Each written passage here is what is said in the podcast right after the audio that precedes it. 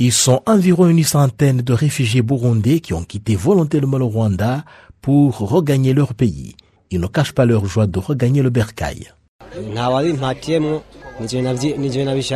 Cette décision est volontaire. Personne ne m'a forcé. On était à l'aise au camp, mais j'ai jugé bon de regagner mon pays pour rejoindre ma famille, ma femme et mes enfants.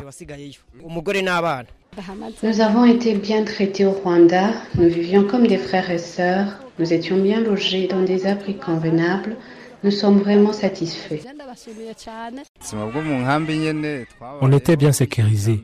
Nous avons été bien accueillis et nous sommes ravis de retourner chez nous en paix.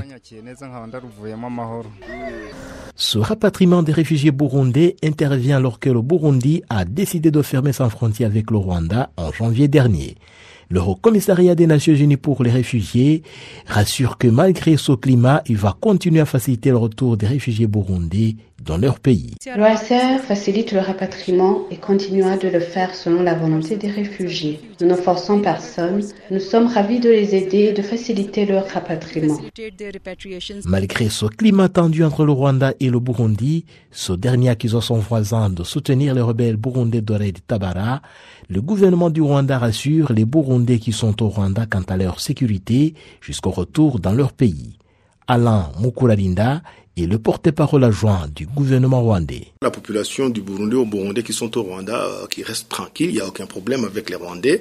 Euh, le, gouvernement rwandais ne va pas euh, les expulser. S'ils veulent rester ici, ils peuvent rester ici. Euh, leur sécurité sera assurée.